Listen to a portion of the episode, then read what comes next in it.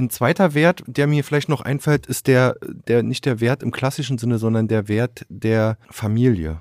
Können wir ja alle ein Lied von singen. Wie viel Zeit haben wir zurzeit für unsere Familie? Wie viel bleibt da neben dem Business?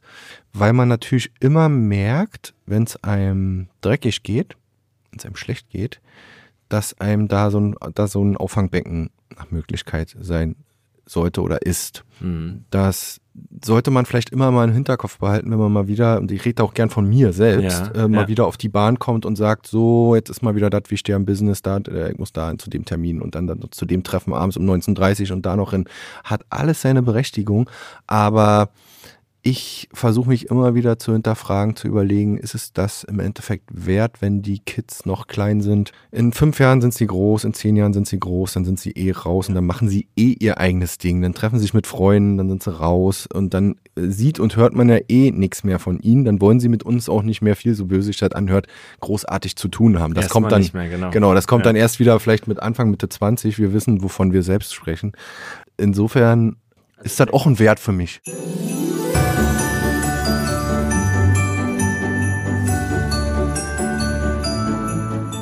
Ho, ho, ho und herzlich willkommen zu diesem Weihnachtsspecial im Wellenrauschen Podcast. Ich begrüße euch, liebe Hörerinnen und Hörer, zu dieser besonderen Ausgabe, wie ihr unschwer schon hören konntet. Denn diesmal war ich in meinem Podcast zu Gast. Äh, interviewt hat mich der liebe Robert Eisenblätter, den der ein oder andere ja schon aus vorherigen Folgen des Wellenrauschen Podcasts kennt. Und der liebe Robert ist mir das ganze Jahr in den Ohren gelegen und hat gefragt, Mensch, Olli, du machst schon so lange den Wellenrauschen-Podcast, die Hörer wollen doch auch mal was über dich erfahren. Und ich habe mich immer geziert und gesagt, Mensch, meine Gäste stehen doch im Mittelpunkt und nicht ich. Aber gut, habe ich gesagt, für die Folge 99, nein, nicht die Folge 100, äh, erkläre ich mich gerne bereit, sodass der Robert neulich bei mir im Wellenrauschen-Studio war und für dieses Weihnachtsspecial mich interviewt hat. Worüber haben wir gesprochen? Über ja, meine wilden Jahre, hätte ich bald gesagt, in äh, Berlin. Der ein oder andere weiß es ja, dass ich aus ähm, Berlin stamme.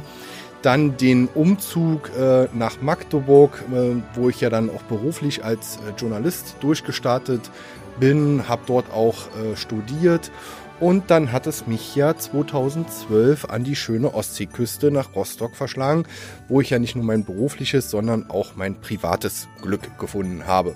Darüber hinaus sprechen wir über die Leidenschaft, über meine große Leidenschaft, das Podcasten und wie ich neben dem Wellenrauschen-Podcast natürlich auch die Agentur Wellenrauschen vor zwei Jahren gegründet habe und äh, da erzähle ich ein bisschen, wie sich alles in diesem Jahr entwickelt hat und ähm, wir geben auch einen kleinen Ausblick natürlich auch fürs kommende Jahr, was wir so vorhaben, was ich vorhabe mit der Agentur Wellenrauschen und damit hoffe ich, euch einfach einen kleinen Einblick geben zu können und wünsche euch an dieser Stelle nicht nur viel Vergnügen beim Hören, sondern auch schöne Weihnachten im Kreise der Familie. Also, wer kennt ihn nicht? Er ist unser Wellenrauschen-Podcaster seit über vier Jahren, wie wir gerade besprochen haben. Und äh, ich heiße heute Oliver Kramer. Willkommen. Danke für die Einladung, Robert. Äh, liebe Hörer, falls ihr nicht wisst, wer, wer da gerade spricht, es ist Robert Eisenblätter, den ihr natürlich auch schon ein, zwei Mal hier bei uns im Wellenrauschen-Podcast ähm, äh, gehört habt. Und äh, wir dachten, für diese weihnachtliche Weihnachtsfolge drehen wir mal den Spieß um und ich muss dazu sagen, die Idee kam nicht von mir, die kam von Robert, der mir damit seit einem Jahr in den Ohren liegt. Ja, seit dem letzten Podcast, ne, wo ich es dann schon mal vorerwähnt habe. Genau. Und jetzt ist es soweit, Olli. Heute bist du dran und ich hoffe, du bist ready. Jetzt, äh, äh eben vorher habe ich gesagt, ich bin überhaupt nicht aufgeregt, aber jetzt nage ich äh, an den Fingernägeln. Also jetzt bin ich doch ein bisschen aufgeregt, weil, ähm, wie wir eben gerade sagten, die ganzen schmutzigen Details ans Tageslicht kommen über Oliver Kramer. Ja, wenn da welche sind. Vielleicht ist das hier auch True Crime und nicht dein anderer Podcast. ja, äh, True Crime, genau. Jetzt, jetzt mache ich wieder Schleichwerbung, aber da könnt ihr auch alle beim Wellenrauschen Podcaster auf Social gucken. Ich bin da mittlerweile in vielen Projekten involviert, was ja genau das Ziel war mit der Agentur Wellenrauschen, nämlich coole Podcasts zu produzieren. Bevor wir mal zu deinem Lebenslauf kommen und einige interessante Fragen klären, ähm, ich komme ja gerade aus London, wie du weißt. Und ähm, gerade ist, da ist uns nochmal aufgefallen, äh, welche Werte und welche Geflogenheiten so manche Länder haben. Und ähm, London und England ist ja dann doch sehr europäisch geprägt, nordeuropäisch wie wir. Aber dennoch ist da unserer Meinung nach, also ich war mit einem Kumpel da, ähm, die Höflichkeit auch sehr, sehr hoch, mhm. was ich manchmal hier leider vermisse. Mhm. Und äh, meine erste Frage dazu wäre dann, was wären denn so deine Werte oder was sind deine Werte und was denkst du, machen Werte aus? Also ohne jetzt die Frage zu sehr ähm, äh, ausweichen zu wollen, also ich beantworte die gleich, ähm, fällt mir da ein, ach genau, gestern haben die bei Radio Paradiso, oh Gott, ich höre Radio, oh Gott, so alt bin ich schon, haben die eine Umfrage gemacht, die haben dann meistens irgendwelche ähm, Reporter in aller Welt, also nicht Radio Paradiso, sondern was weiß ich, irgendeine Agentur. Und da ging es um die Männer in aller Welt. Also wie ist der Mann ja. in Italien, wie ist der Mann äh, in Spanien. Ja. Und dann haben, haben die jeweiligen Reporter, die dort vor Ort sitzen, dann so eine Art Einschätzung abgegeben, weil der schon per se ein bisschen komisch war. Und da ging es auch um den britischen Mann. Ja. Und das Klischee, natürlich der saufende Hooligan, der sozusagen ähm, ja, sich betrinkt und Fußball guckt. Aber das ist das eine Klischee. Und das andere Klischee ist, dass gerade bei den Älteren, vor allen Dingen bei den älteren Briten, extrem höfliche Gentleman-like Gentleman, und so weiter ja. und so. Und da ist mir das gerade, was du gesagt hast, eingefallen. Ja. Und natürlich soll man nicht alle über einen Kamm scheren, aber wenn man jetzt so vom Klischee des deutschen Mannes ausgeht, dann würde ich jetzt sagen, dass er nicht per se höflich ist. Vor allem nicht des Norddeutschens vielleicht. Ja, ähm, natürlich ist das Thema Zurückhaltung, mh, hm, der Brite würde wieder sagen Understatement, aber das würde ich bei einem Norddeutschen nicht sagen. Aber wenn wir jetzt mal von Allgemeinwerten ausgingen, man, ja. man bekommt ja was beigebracht in seiner Kindesstube und ich denke, wir sind noch eine Generation, wo wir ähm, sehr auf Sauberkeit, auf Ordnung, auf Pünktlichkeit getrimmt worden sind. Ich ja. weiß jetzt nicht, wie es ähm, bei den äh, Jugendlichen ist, die jetzt äh, langsam äh, erwachsen werden, aber wie, wie, sieht das bei mhm. dir aus? Wurdest du auch so erzogen? Hast du da? Also es gibt bestimmte Dinge, ähm, die auch aus meinem Elternhaus natürlich stammen, die ähm, manchen vielleicht äh, spie spießig, klischeehaft, andere finden es vielleicht auch normal und, und auch angebracht. Pünktlichkeit, äh, ja, Ordentlichkeit, da muss man bei mir eine große Klammer, da fragt man mal lieber meine Frau. Äh, so eine Sache. Aber ein wichtiger Punkt ist bei mir Zuverlässigkeit. Ich glaube, ich würde mich auch schlecht fühlen. Ich will nicht sagen, dass ich in meinem Leben bislang zu 100% zuverlässig war. Ich glaube, das geht auch gar nicht. Aber ich habe es immer versucht. Und wenn es mal nicht geklappt hat, dann war bei mir das schlechte Gewissen groß. Und das ist bis heute so, dass man bestimmte Dinge, die man verspricht, versucht einzuhalten. Wie gesagt, vielleicht zu 90 Prozent ist es mir im Leben gelungen bislang und das will ich auch weiterhalten. Und wenn das eben eine deutsche Tugend ist, dieses pünktlich, zuverlässig, dieses ein Wort hm, ja. zählt noch. Ne? Ja. Äh, ich gebe dir mein mündliches Wort. Oder der Handschlag. Der Handschlag. Der das, so. das kennst du ja vielleicht ja. auch noch so, so, zum Teil, zumindest aus dem Business, aus, deinem, aus deiner Firma, Robert, dass man sagt, wenn man mit Älteren zu tun hat und dem die Hand gibt, natürlich gibt es auch ein Angebot und gibt auch einen Vertrag. Aber gilt das oder sollte das gelten? Jetzt stelle ich dir schon wieder eine Gegenfrage. Aber, ja, kannst du ruhig. Ja. Also ich finde schon, ähm, wenn man auf einer Ebene spricht, äh, vor allem im geschäftlichen Bereich, ist der Handschlag meiner Meinung nach noch was Wichtiges. Es ähm, gibt einen trotzdem Sicherheit, man weiß, der Gegenüber tickt ein bisschen genauso. Das macht auch mehr Spaß im Endeffekt. Also ich denke schon, dieser Handschlag, ähm, den kann man noch machen.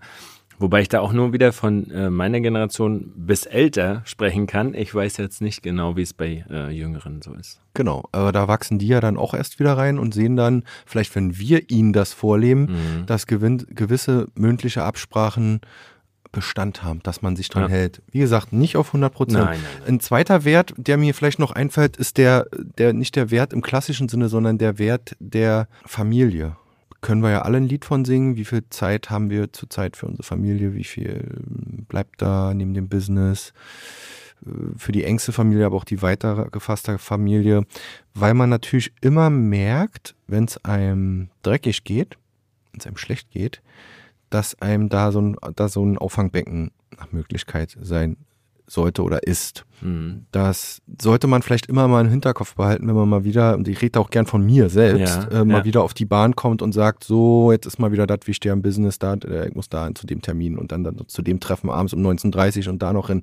Hat alles seine Berechtigung, aber ich versuche mich immer wieder zu hinterfragen, zu überlegen, ist es das im Endeffekt wert, wenn die Kids noch klein sind? In fünf Jahren sind sie groß, in zehn Jahren sind sie groß, dann sind sie eh raus ja. und dann machen sie eh ihr eigenes Ding. Dann treffen sie sich mit Freunden, dann sind sie raus und dann äh, sieht und hört man ja eh nichts mehr von ihnen. Dann wollen sie mit uns auch nicht mehr viel, so böse sich das anhört, großartig zu tun haben. Das erst kommt dann, mehr, genau. genau. das kommt ja. dann erst wieder vielleicht mit Anfang, Mitte 20. Wir wissen, wovon wir selbst sprechen.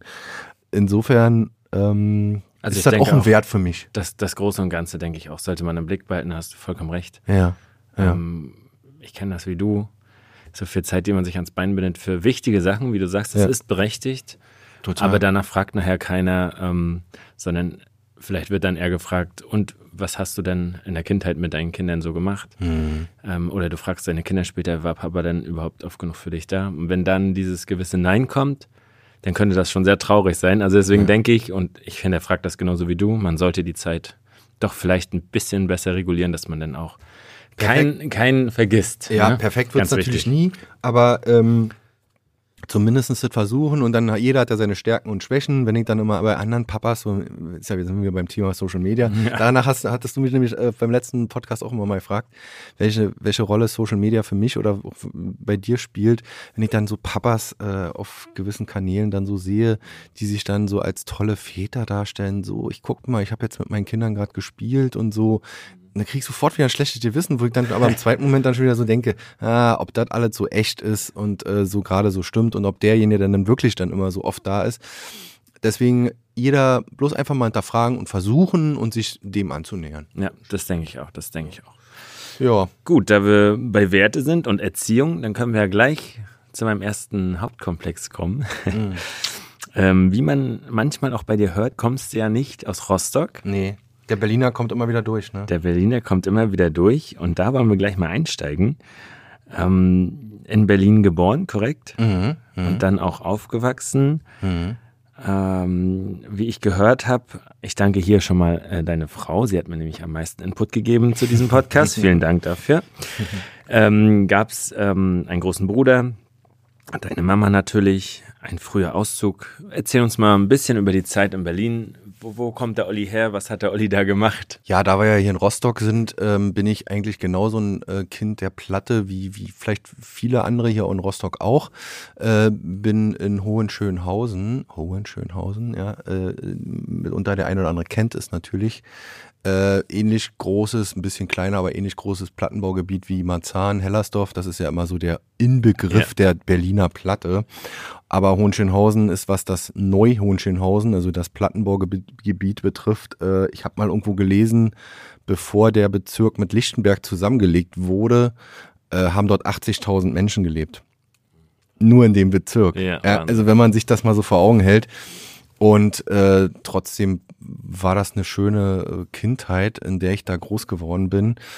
Und ähm, vielleicht mal der, der, der Grund mit dem frühen Auszug, der rührte wahrscheinlich auch daher, da fühlen sich vielleicht jetzt auch viele angesprochen, da meine Eltern ja versucht haben, vielleicht auch sich einen besseren Lebensstandard in dem Sinne zu schaffen, dass sie Ende der 90er, wo ich ja dann schon so 18, 19 war und aufs Abitur äh, zuging, äh, sich gedacht haben, so, jetzt ziehen wir mal aus Hohenschönhausen weg und ziehen nach Zeuthen, nach, äh, äh, also ins, äh, an die Grenze südliche Berlin zu, zu, zu Brandenburg. Land Brandenburg. Da warst du dann genau. schon Land. So, und da sind sie dann mit mir hingezogen, ohne Rücksicht auf Verluste, weil ich habe natürlich dann nicht mehr die Schule gewechselt, sondern äh, äh, wollte dann die anderthalb, zwei Jahre, die, die da noch verblieben, weiter in Hohenschönhausen zur Schule gehen. Das mhm. bedeutete jeden Tag mit der S-Bahn. Erst hat mein Vater mich bis zum S-Bahnhof Grünau gefahren und von da aus dann äh, meistens durchgefahren oder nochmal umgestiegen bis Greifswalder Straße, dann in die Straßenbahn und von da aus dann bis zur Schule. Das heißt, ihr könnt euch vorstellen, so knapp zwei Stunden Schulweg jeden Tag hin und zurück. Und zurück war es ja dann oft so, dass natürlich meine Eltern noch nicht zu Hause waren und ich dann vom Bahnhof aus, entweder ich hatte ein Rad, was mir aber jedes Mal irgendwie geklaut wurde da am Bahnhof. Das heißt, ich bin dann oft auch schon gelaufen. Vom Bahnhof waren nochmal 20 Minuten zu laufen bis dann, äh, bis zur Wohnung. Das heißt, das hat mir, glaube ich, psychisch, weil nämlich meine Freunde auch alle weg waren, mit 18 dann in meiner schwierigen Phase, in Ja. meiner schwierigen Jugendphase, dann auch nochmal zusätzlichen Knack gegeben, Ja. dass ich gesagt habe, äh, äh, war ich auch einerseits natürlich stolz drauf, haben mir meine Eltern auch ermöglicht. Ich bin der Erste in meinem Freundeskreis gewesen, der ausgezogen ist. Der auch eine eigene Wohnung dann hatte. Der eine eigene Wohnung hatte. Ja, mein Vater cool. hat dann seinen damaligen Angestellten, äh, der hatte noch eine Wohnung äh, in Hohenschönhausen, im, ich werde das nie vergessen, an der Endhaltestelle von, von, von der Straßenbahnlinie in so einem Elfgeschosser im Erdgeschoss. Eine Einraumwohnung. ja. Werde ich nie vergessen. Und äh, durfte dann da halt wohnen und äh, war sozusagen das letzte halbe Jahr dann der Schule, ne, oder kurz nach dem Abi. Äh, bin da rein und dann war da dann damals, kleine Randanekdote, Kernsanierung, wie das damals ja in den Plattenbauten so üblich war. Ähm, das heißt, alles rausgenommen, alles was ging, komplette Bad und dann habe ich während der Kernsanierung da, in dieser Einraumwohnung, da war irgendwie krank und zu Hause und äh, nee, also völlig chaotische Zustände, aber hatte dann jeden Abend die Hütte voll mit Kumpels Auf jeden Fall. Das kann ich mir gut vorstellen. äh, wo es natürlich dann entsprechend auch abging. Und äh, weil ich eben der Erste aus dem Freundeskreis war, der eine Wohnung hatte, ich war der, einer der Ersten, der ein Auto hatte. Und dementsprechend ging es damals ab. Äh, das war 18, 19, 20. Also äh, theoretisch hat dir das zu einer geilen Jugend dann nochmal verholfen. ja, Schritt, ob das so eine geil war, also es war schon geil in dem Sinne, ich will es mal ganz vorsichtig umschreiben, wild. Ja. äh, weil wir natürlich dann auch nochmal richtig äh, wilde Sachen gemacht haben. Ich hatte ja dann Abi in der, äh, mehr schlecht als recht in der Tasche und äh, habe dann Zivildienst angefangen. Also äh, schönen Gruß an alle Verweigerer. Ähm, äh, Ja, stimmt, das war ja damals noch so, ne, für alle, die die es nicht wissen. Man Man musste ein Jahr Zivildienst machen oder man durfte ein Jahr zum Bund gehen, ne? Genau. Zur Bundeswehr. Ja, genau, korrekt. aber ich, ich gehörte noch zu denen, es war ja 99 gewesen, damals musstest du noch eine Begründung schreiben. Also Ah, du okay. musstest schriftlich äh, darlehen, warum du dich nicht in der Lage Ja. fühlst, den Dienst der Waffe auszuführen. Ja. Und das habe ich gemacht, schreiben konnte ich ja damals schon, äh, also hatte ja auch ein Talent dafür und ähm, habe dann da irgendwelches wirres, wirres Zeug mit meinem Opa reingeschrieben. Und dann wurde da der Stempel, zack, äh, abgelehnt beziehungsweise bewilligt, also dass ich dann Zivildienst machen Ja. konnte. Hab mich bei der Johanniter Unfallhilfe, Johanniter, schöne Grüße nach Berlin, äh, beim Telebus, das nannte sich damals, das war so ein Verbund, ähm, um eben die alten Leutchen durch die Gegend zu Ja. fahren oder auch Behinderte, Menschen Ja. mit Behinderung. Und da war ich schön Beifahrer und da hatte ich einen lockeren Job. Saß nur, fahren durfte ich ja nicht, weil ich ja keinen äh, Personenbeförderungsschein hatte. Aber als Beifahrer war ich gut genug. Das heißt, wenn du immer gut Party gemacht hast in deine Bude, Ja. wusstest du, du bist ja nur Beifahrer, also kannst du auch gut Gas geben. Jetzt, wo du das so sagst, in der Tat, es war so. Ne? Ne? Ja. Also der Weg zur Arbeit war auch nicht sonderlich weit. Eine Station oder zwei Stationen mit der S-Bahn. Dann war ich in Lichtenberg da bei den Johannitern und da ging es dann, äh, ja, schön Dienst. Also, und da habe ich auch noch was auch noch mal interessant. Wir haben ja Touren gehabt, also einen Tourenplan, den, der stand halt logischerweise, der kam dann von der Zentrale immer fest. Und da habe ich nochmal Berlin ganz anders kennengelernt, Mhm. weil wir kreuz und quer durch Berlin gefahren sind, ob Nord, Süd, West, Ost. Ja. In jegliche Viertel sind wir da gekommen und natürlich, und das ist auch nochmal geil, zu den Leuten in die Wohnung natürlich. So, Du hast da wirklich mitgekriegt, so durch alle Schichten wahrscheinlich, durch alle, Schichten. Viertel, was, Vom was Akademiker ist. bis zu Menschen bis zu behinderte Kinder, was am schlimmsten war, äh, äh, also wirklich, die wirklich schwerst behindert waren. Oder eben äh, ältere Leutchen, die du einfach zum Arzt gefahren hast und da aber die verschiedenen Schichten, dann bist du dann irgendwelche Blöcke und hast dann gesucht, wo die wohnen. Und also das war für einen jungen Menschen spannend. Sehr interessant, das kann ich mir vorstellen. Ja, genau. Und äh, die Debatte ist ja jetzt offen, ähm, politisch, dass man vielleicht sowas wieder einführen sollte. Was hältst du davon? So ein ziviles Jahr, was jeder machen muss, direkt nach der Schule? Ja, also äh, jetzt ist man natürlich ein bisschen älter. Äh, wenn man mich jetzt nochmal fragen würde, würde ich äh, auch einen Dienst an der Waffe, wahrscheinlich würde ich es wieder nicht machen oder ich würde es machen, aber ich habe da jetzt auch keine Bedenken in dem Sinne mehr. Und was den Zivildienst betrifft, ich kann es nur jedem empfehlen, weil ähm, man was fürs Leben mitnimmt. Und ja, wegen mir auch verpflichtend. Also so- so, wenn du schon nicht zum Bund gehst, also sei jetzt mit Mitte, fast Mitte 40, äh, wenn du schon nicht mit zum Bund gehst, dann äh, leiste doch bitte dahingehend einen Dienst an der Gesellschaft. Wie siehst du das? Also ich meine, klar kann man jetzt wieder sagen, heutzutage wird ja keiner mehr gezwungen. Heute ist ja alles freiwillig. Wir zwingen keine mehr. Aber ich finde schon. Ja, ich denke auch, die Debatte ähm, ist richtig und wichtig, denn ich denke auch, stell dir mal vor, es würde jeder ein ziviles Jahr machen müssen, was das auch den ganzen ähm, Einrichtung. Einrichtungen und dem ganzen System auch helfen würde, wenn Natürlich. da immer Leute sind, weil du weißt, jedes Jahr kommen neue nach, die das ein Jahr machen.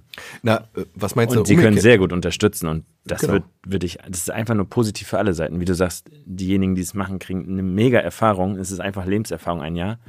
Und ähm, die Gesellschaft wird gestärkt, weil Leute da sind, die helfen beim Pflegen ähm, für Alte, Behinderte etc. Und auch das ist doch ein Spiegelbild unserer Gesellschaft. Kann jetzt wieder jeder bewerten, wie er will. Hat jeder eine, eine eigene Meinung zu, dass man sagt, jetzt ist das so eine, diese freiwillige, ist ja damals, wir haben ja jetzt ja wieder eine neue Regelung, aber damals ist es ja in dieses äh, ähm, freiwillige soziale Jahr äh, gemündet, wo dann wieder gesagt wurde, naja, freiwillig. Ja gut, dann wird es ein paar ja, Jungen und Mädchen gegeben haben oder junge Frauen und Männer, die das machen, aber der Anteil derer im Vergleich zu vorher, wo es noch Pflicht war, der muss ja verschwindend gering gewesen sein. Und dann hat das eben in den Bereichen Pflege, ja, zum Beispiel, oder Krankenhäuser, oder wo die überall tätig waren, ja, dann noch größere Löcher gerissen größere Löcher, als, genau. als ohnehin. Also sprich, das war doch von vornherein absehbar, aber das ist doch ein Spiegelbild der Gesellschaft, dass wieder gesagt wird, naja, probier dich mal aus, fahr Mhm. ins Ausland, äh, äh, du musst das nicht machen.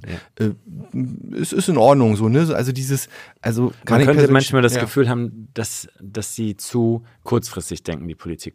Meiner Genau. Meinung nach. Da gibt es ja jetzt noch ganz andere Themen, da können wir gerne nachher nochmal Genau. drauf einsteigen. Ja. Jetzt würde ich gerne mal drauf einsteigen. Ähm, du sagtest ja, du bist jetzt Mitte 40, du hast schon sehr viel gemacht. Du hast jetzt seit ähm, vier Jahren diesen Podcast. Ähm, du bist ähm, bei der Zeitung noch angestellt.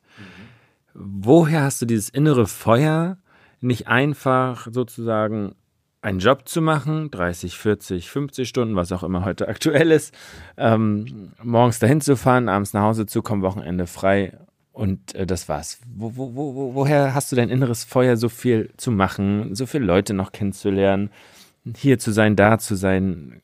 Erklär uns das. Wo, Das kommt ist das eine, her? ist eine gute, eine gute Frage.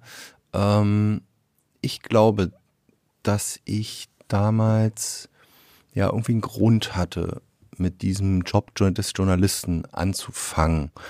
Mm, Das war eine Neugier an Menschen, ähm, natürlich gewisse Stärken im, im Bereich vielleicht des sozialen Verhaltens, dass ich halt gut mit Menschen so allgemein kann und vor allen Dingen mich auf unterschiedliche Typen so einstellen kann. Und dann war da so eine Neugier geweckt in Kombination mit dem Schreiben. Jetzt haben wir das Podcasten, das kam jetzt sozusagen neu hinzu, dass ich mir dieses Handwerk halt äh, selbst beigebracht habe, irgendwie vielleicht auch ein bisschen das Moderieren.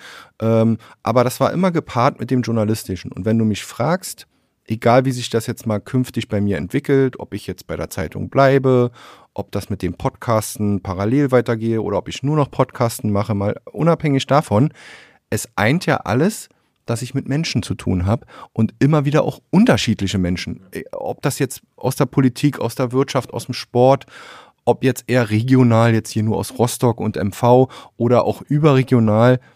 Ich finde das immer wieder spannend, andere Menschen zu treffen und denen, ich muss ja auch nicht immer der Fragensteller sein, aber wenn ich der Fragensteller bin, ja umso besser, denen was zu entlocken und äh, was Neues. Wer ja, und, gegenüber und, und irgendwie Mhm. nimmt man ja auch immer was selbst aus jedem Gespräch mit. So, ne? Und denkt so, boah, der ist ja krass oder die ist ja krass. Und die, das hat die sich getraut. Also, das äh, ist immer wieder, man muss ja deswegen nicht gleich sein eigenes Leben auf den Kopf stellen, aber man kann so kleine Bestandteile immer mitnehmen. Und wenn du mich nach dem Feuer fragst, also wir saßen, ich saß ja heute Morgen, schöne Grüße mit Martin Breun zusammen, wo es nochmal um dieses ganze Thema Stressreduktion, äh, Ernährung, Sport, dass ich da jetzt auch mal wieder ein bisschen besser in die Spur finden muss, weil ich zurzeit halt auch ziemlich durchhänge. Ähm, also das Problem ist schon mal erkannt, aber das Feuer im Grundsätzlichen, was diese Themen betrifft, ist, ist ungebrochen. Und, und, und ja, warum?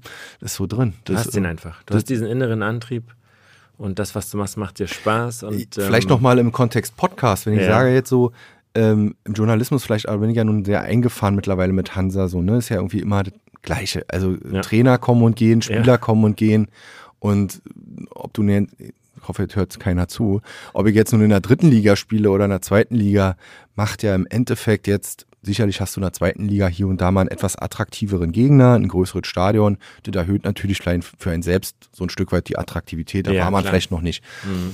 Aber wenn ich das ganze Thema jetzt nochmal auf diese Podcast-Schiene übertrage, dann bin ich noch in den Sachen der Agentur Wellenrauschen und Podcast-Produktion nicht mal eine Spitze des Eisbergs habe ich bislang entdeckt. Und ich sehe da so viel Potenzial, noch Geschichten zu erzählen. Muss ja, kann im Kontext Unternehmen sein, dass jetzt ein Unternehmen sagt, wir machen einen eigenen Podcast, aber auch im dokumentarischen Bereich oder in anderen Bereichen, dass man sagt, es gibt noch so viel zu erzählen Ja, mit richtig.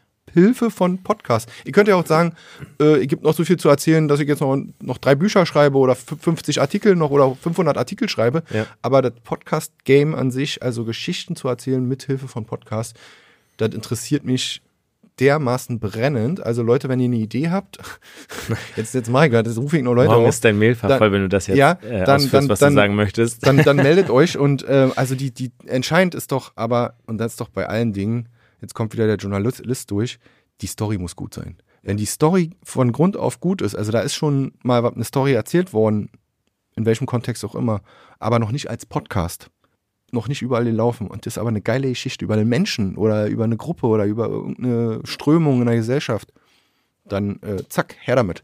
Machen wir einen schönen Podcast draus oder so. Ne? Also du merkst, da, da ist bei mir das Feuer da. Also an alle da draußen, die eine richtig geile Story haben, meldet euch einfach bei Olli. Der hat richtig Bock, ich merke das schon. Genau. Ähm, wir haben vorhin gesprochen, äh, Spotify haut seine Jahreslisten raus. Was hat man am meisten gehört im Jahr? Wie viele Minuten? Und bei mir hat er auch gesagt, wer bei mir bei dem Podcast unter den Top 5 ist. Du selber hörst ja bestimmt auch Podcasts. Mhm.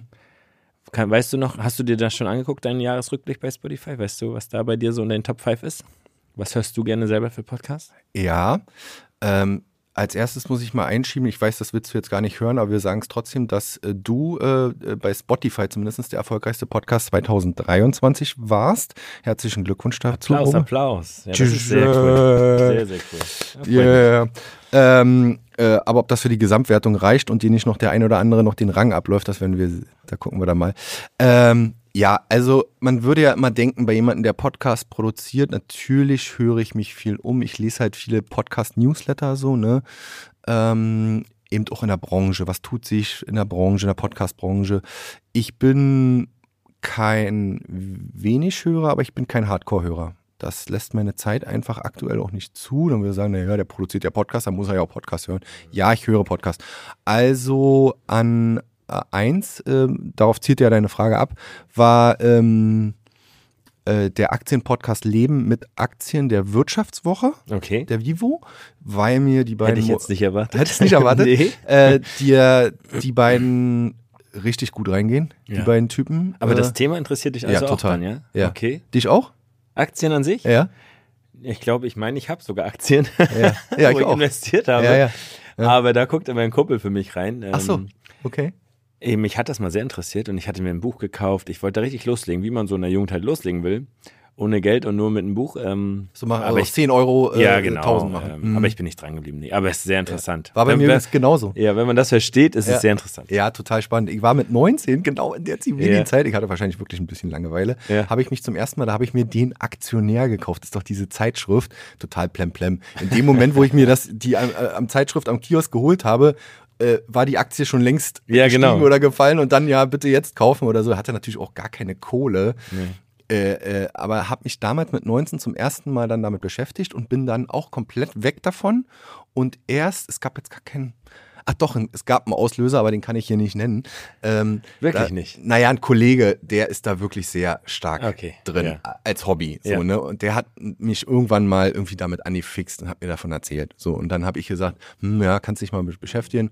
Und ich bin jetzt drin seit ähm, März 2022. Okay, also doch, Also- doch noch recht frisch dann. Äh, Relativ frisch, also dass ich da selber Ja, was mal so ein bisschen, aber jetzt nicht ähm, viel. Nee, ne? aber also, du hast Bock, du informierst dich, du hörst deinen Podcast und genau, äh, also- kannst dir auch vorstellen, da weiter ein bisschen was zu machen. Genau, und vor allen Dingen der Podcast ist total unterhaltsam. Ja. Also bei mir geht es nicht nur um die Aktien, dass die vielleicht einen tollen, heißen Tipp haben, was ich als nächstes mir eh nicht leisten kann und eine neue Aktie, sondern die wirtschaftlichen Vorgänge dahinter. Ja, damit man das, den Hintergrund den Hintergrund versteht. Aktie, ne? Und das erklären die dort Ja, super. ist gut. Und die beiden Hosts, die beiden Moderatoren äh, sind wirklich spitzenmäßig. Ähm, das werden sie jetzt hier wahrscheinlich nicht hören, aber äh, bin totaler Fan. Und genau das ist ja dieses Podcast-Game. Wenn du Fan von einem Podcast ist, ich kann Ja. immer mittlerweile kaum erwarten, wenn am Mittwoch die neue Folge rauskommt.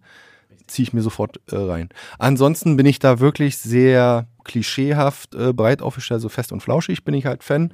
Nicht jeder ist Fan von dem Böhmermann, das weiß ich auch. Äh, dann sage ich immer, na gut, dann bin ich Fan von Olli Schulz. Ja, okay. Das ist so, dann äh, da rette ich mich immer mit. Ähm, ich höre den beiden einfach gerne zu. Ähm, von Böhmermann kann man ja auch wieder halten, was man will. Die einen ja, kann man nur sagen. Die einen hassen ihn, die anderen lieben ihn. Ich bin wohl wahrscheinlich irgendwo dazwischen und ich mag einfach auch beiden gern zuhören. Bin nicht immer einer Meinung, aber das, das, muss man ja. Nee, muss man ja auch nicht genau. Die, die sagen ja auch nur ihre Meinung, wie wir jetzt hier, und dann kann ja jeder bewerten, wie er, wie er Bock hat. Aber das mit dem Aktienpodcast ist schon mal sehr interessant. Also mhm. da haben wir schon mal wieder was von dir gelernt. Ähm, also da das hätte jetzt, ich jetzt nicht vermutet. Ja, das nee, ansonsten sind da wahrscheinlich noch ein Haufen andere Formate, die mir jetzt aber gerade nicht einfallen. Ähm, aber das sind die von Spotify die beiden häufigsten 223. Und du meintest ja, mit 19 hast du da schon mal reingeschnuppert durch deinen Freund in Aktien. Was war denn nach 19? Ich habe hier stehen, ähm, dann begann ja das Studium mhm. und dann begann auch eine neue Stadt. Magst du uns darüber mal erzählen? Ja, ähm, viele wissen es ja oder auch nicht, deswegen erzähle ich es einfach nochmal kurz. Ich bin ja dann 2-1 relativ abrupt aus Berlin äh, weg. Ja, vielleicht kennt das der eine oder andere, um mal ein bisschen Abstand zu gewinnen.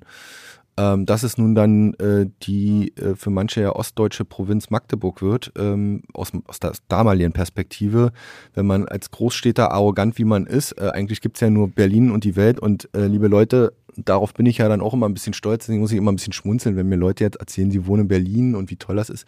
Ich habe die wilden 90er mitgemacht. Ja.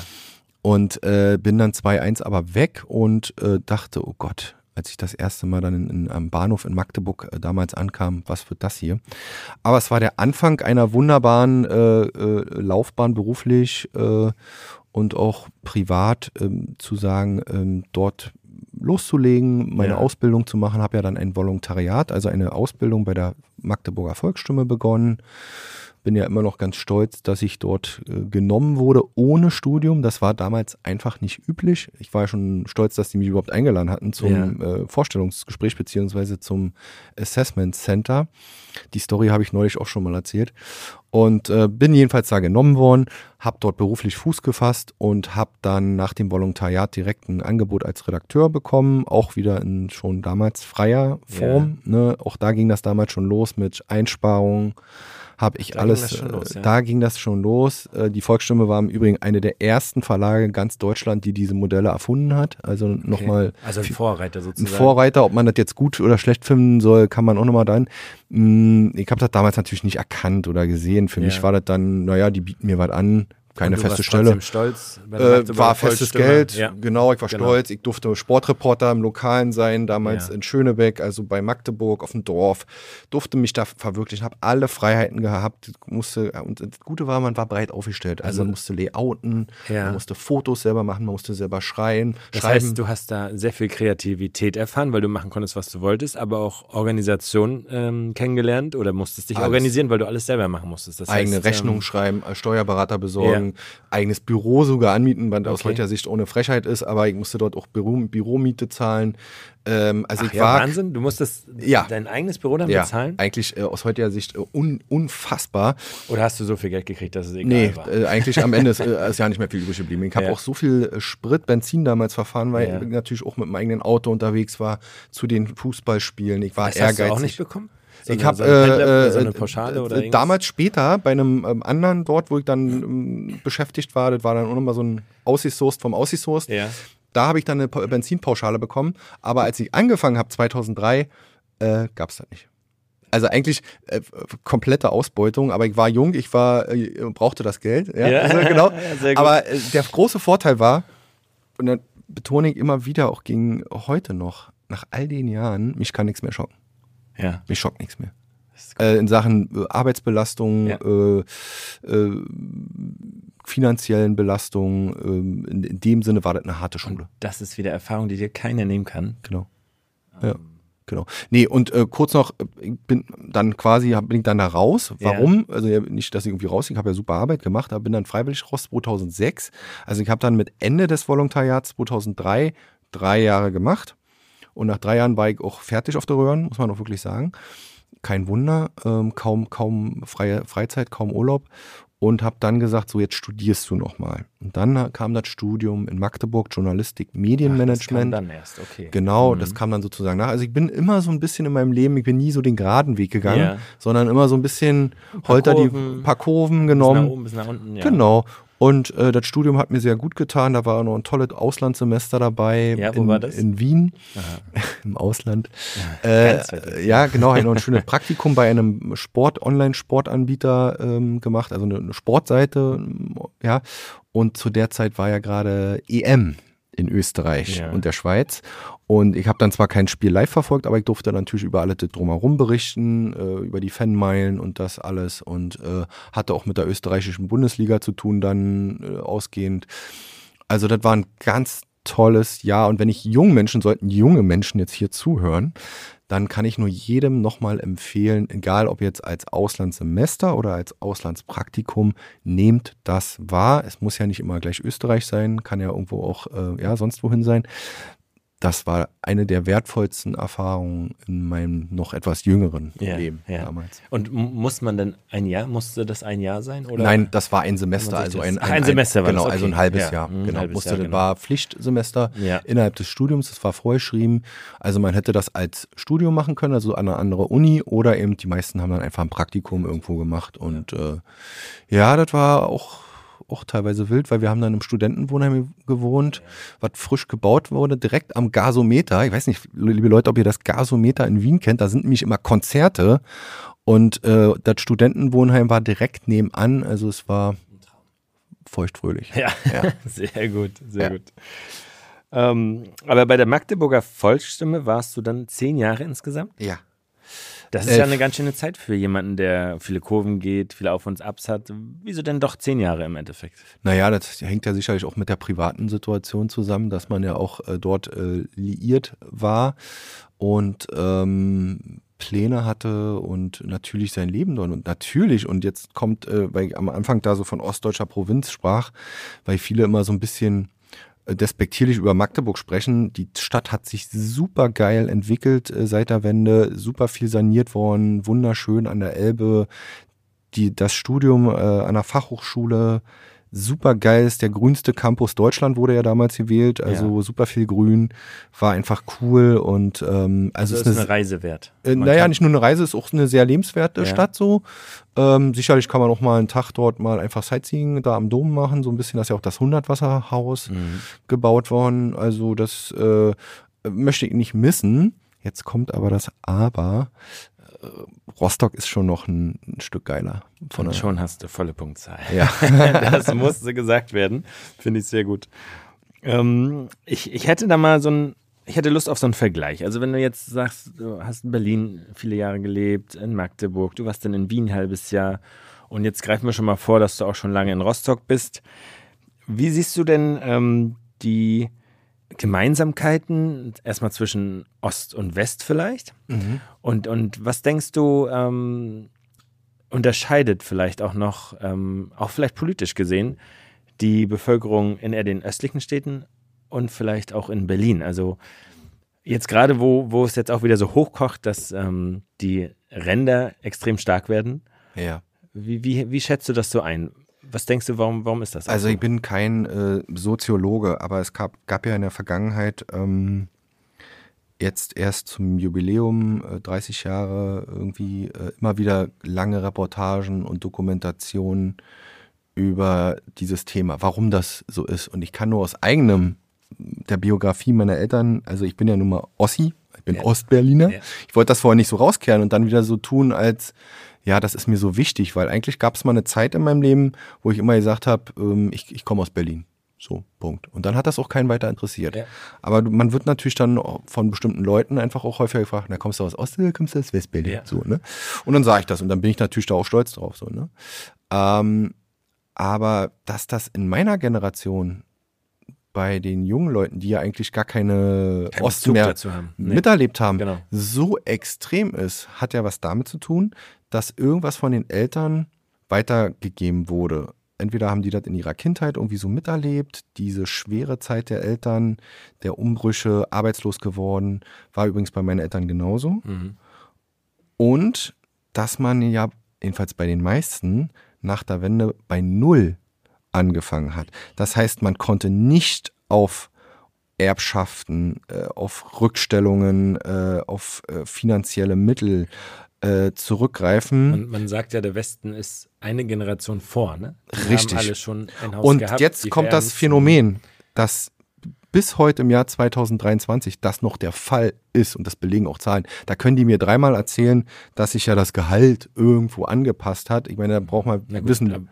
Aber auch, äh, auch nicht stimmt wirklich. Stimmt einfach auch nicht. Stimmt einfach auch nicht. Und wir leben äh, ja hier in MV. Zwischen Mann und Frau und vor allem nicht zwischen West und Ost. Ne? Also das ist genau. Schon. So und äh, selbst wenn das wäre, eigentlich äh, lässt sich es ganz leicht erklären. Man muss ja bloß mal, ich bin ja nur ein bisschen rumgekommen durch Hansa als Hansa-Berichterstatter, wenn man mal äh, nach Stuttgart fährt oder in, in nach Schwaben fährt oder in, in andere Regionen in Deutschland. Sicherlich soll jetzt nicht wieder der Jammer aus ihr durchkommen, aber. Nein, das nicht, aber man kann ja. Äh, dann beobachtet man Dinge. Man, ja. man, man, man, man beobachtet Dinge und ähm, sicherlich ist es nicht überall in Deutschland so und im Ruhrgebiet müssen die wahrscheinlich auch ganz schön knapsen in vielen Regionen. Da gab es auch heftige Umbrüche in den letzten 30 Jahren. Aber ähm, um das mal so, denen geht's schon nicht schlecht. Und ähm, da ist auch überhaupt gar kein Neid dabei, sondern es ist, glaube ich, eine Anerkennung. Ich glaube, der größte Frust bei Ossis, bei den Kindern der Ossis, also die, die, die jetzt unser Alter sind und noch jünger sind, ist diese vererbte fehlende Anerkennung.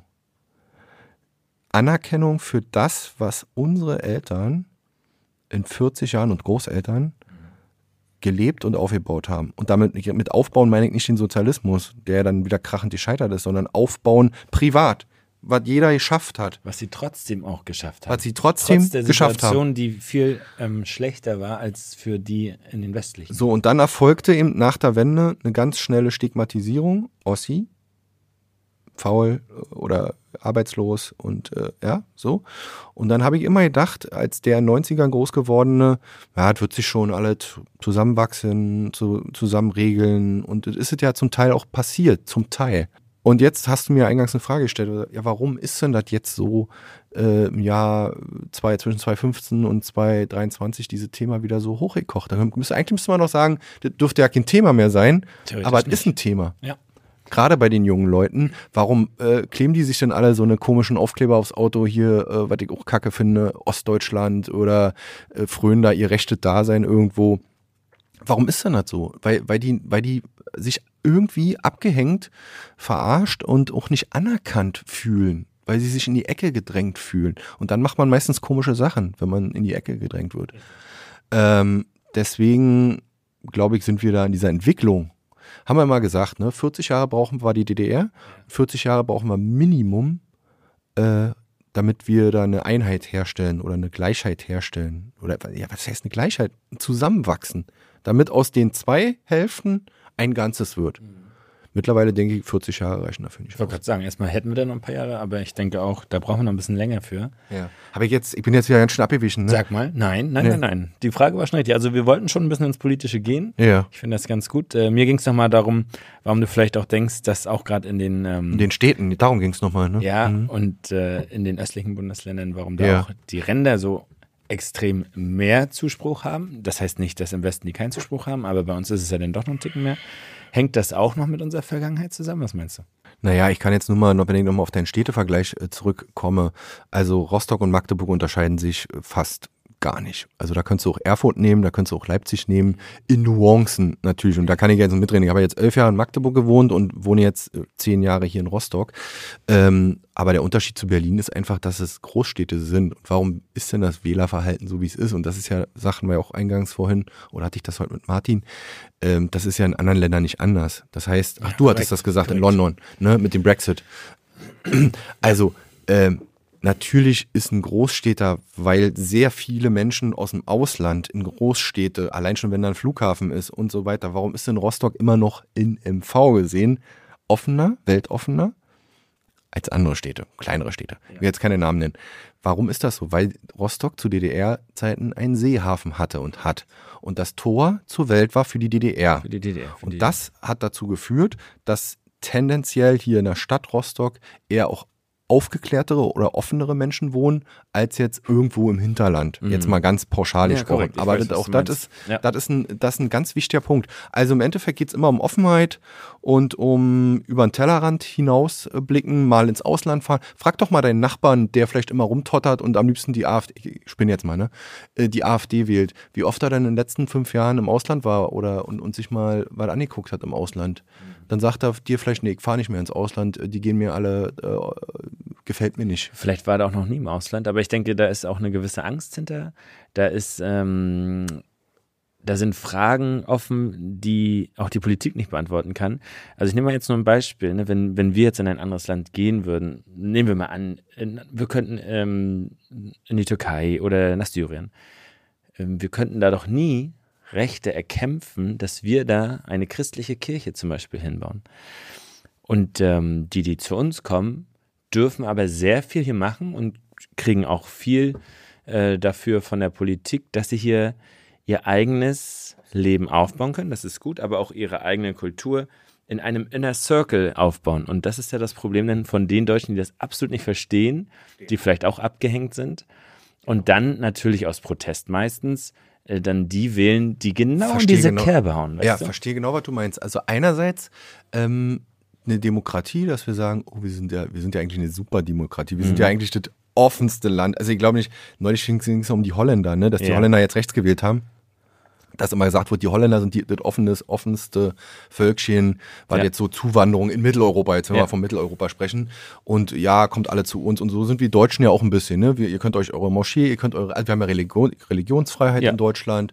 Und dagegen ist ja auch nichts einzuwenden. Aber der erhoffte Effekt der Integration, sprich, das mischt sich, äh, Vielleicht geht auch mal ein Deutscher in eine Moschee und äh, genau. jeder lernt äh, von jedem. Jeder lernt von jedem und der, die Muslime Kulturen. öffnen sich vor allen Dingen ja. auch für die christlichen Werte. Ja. Das ist ja auch nochmal ein wichtiger Punkt. Ja. Inwieweit möchten die sich denn dem Christlichen öffnen? Haben die doch gar keinen Bock drauf. Nein, Haben die doch überhaupt keinen Bock drauf. Die machen ihr eigenes Ding in ihrer eigenen Bubble. Richtig. Und ja, die Deutschen nehmen sie genauso wenig auf, aber das beruht doch auf, äh, oft auf Gegenseitigkeit. Auf Fall, ja. Ist das jetzt rassistisch, was ich gesagt habe? Nein, auf keinen nicht. Fall. Also wir, wir analysieren das ja erstens mal nur. Und ja. zweitens gibt es ja auch da andere Fälle, wo sich wahrscheinlich Muslime und Christen zusammentun.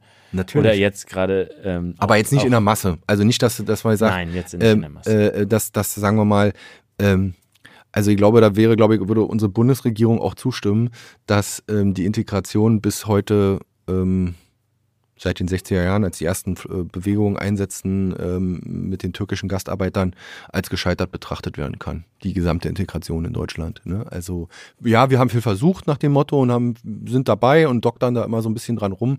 Aber wenn man an diese ganzen ähm, sozusagen autarken Gebiete in den Großstädten Ghettos. sieht, Ghettos, ähm, die sind da, die werden bleiben und es wird sich. Genau, ich würde mir was anderes auch wünschen, ne? Also ja. würde ich total äh, cool finden. Ich bin da eigentlich auch in Berlin, muss ich sagen.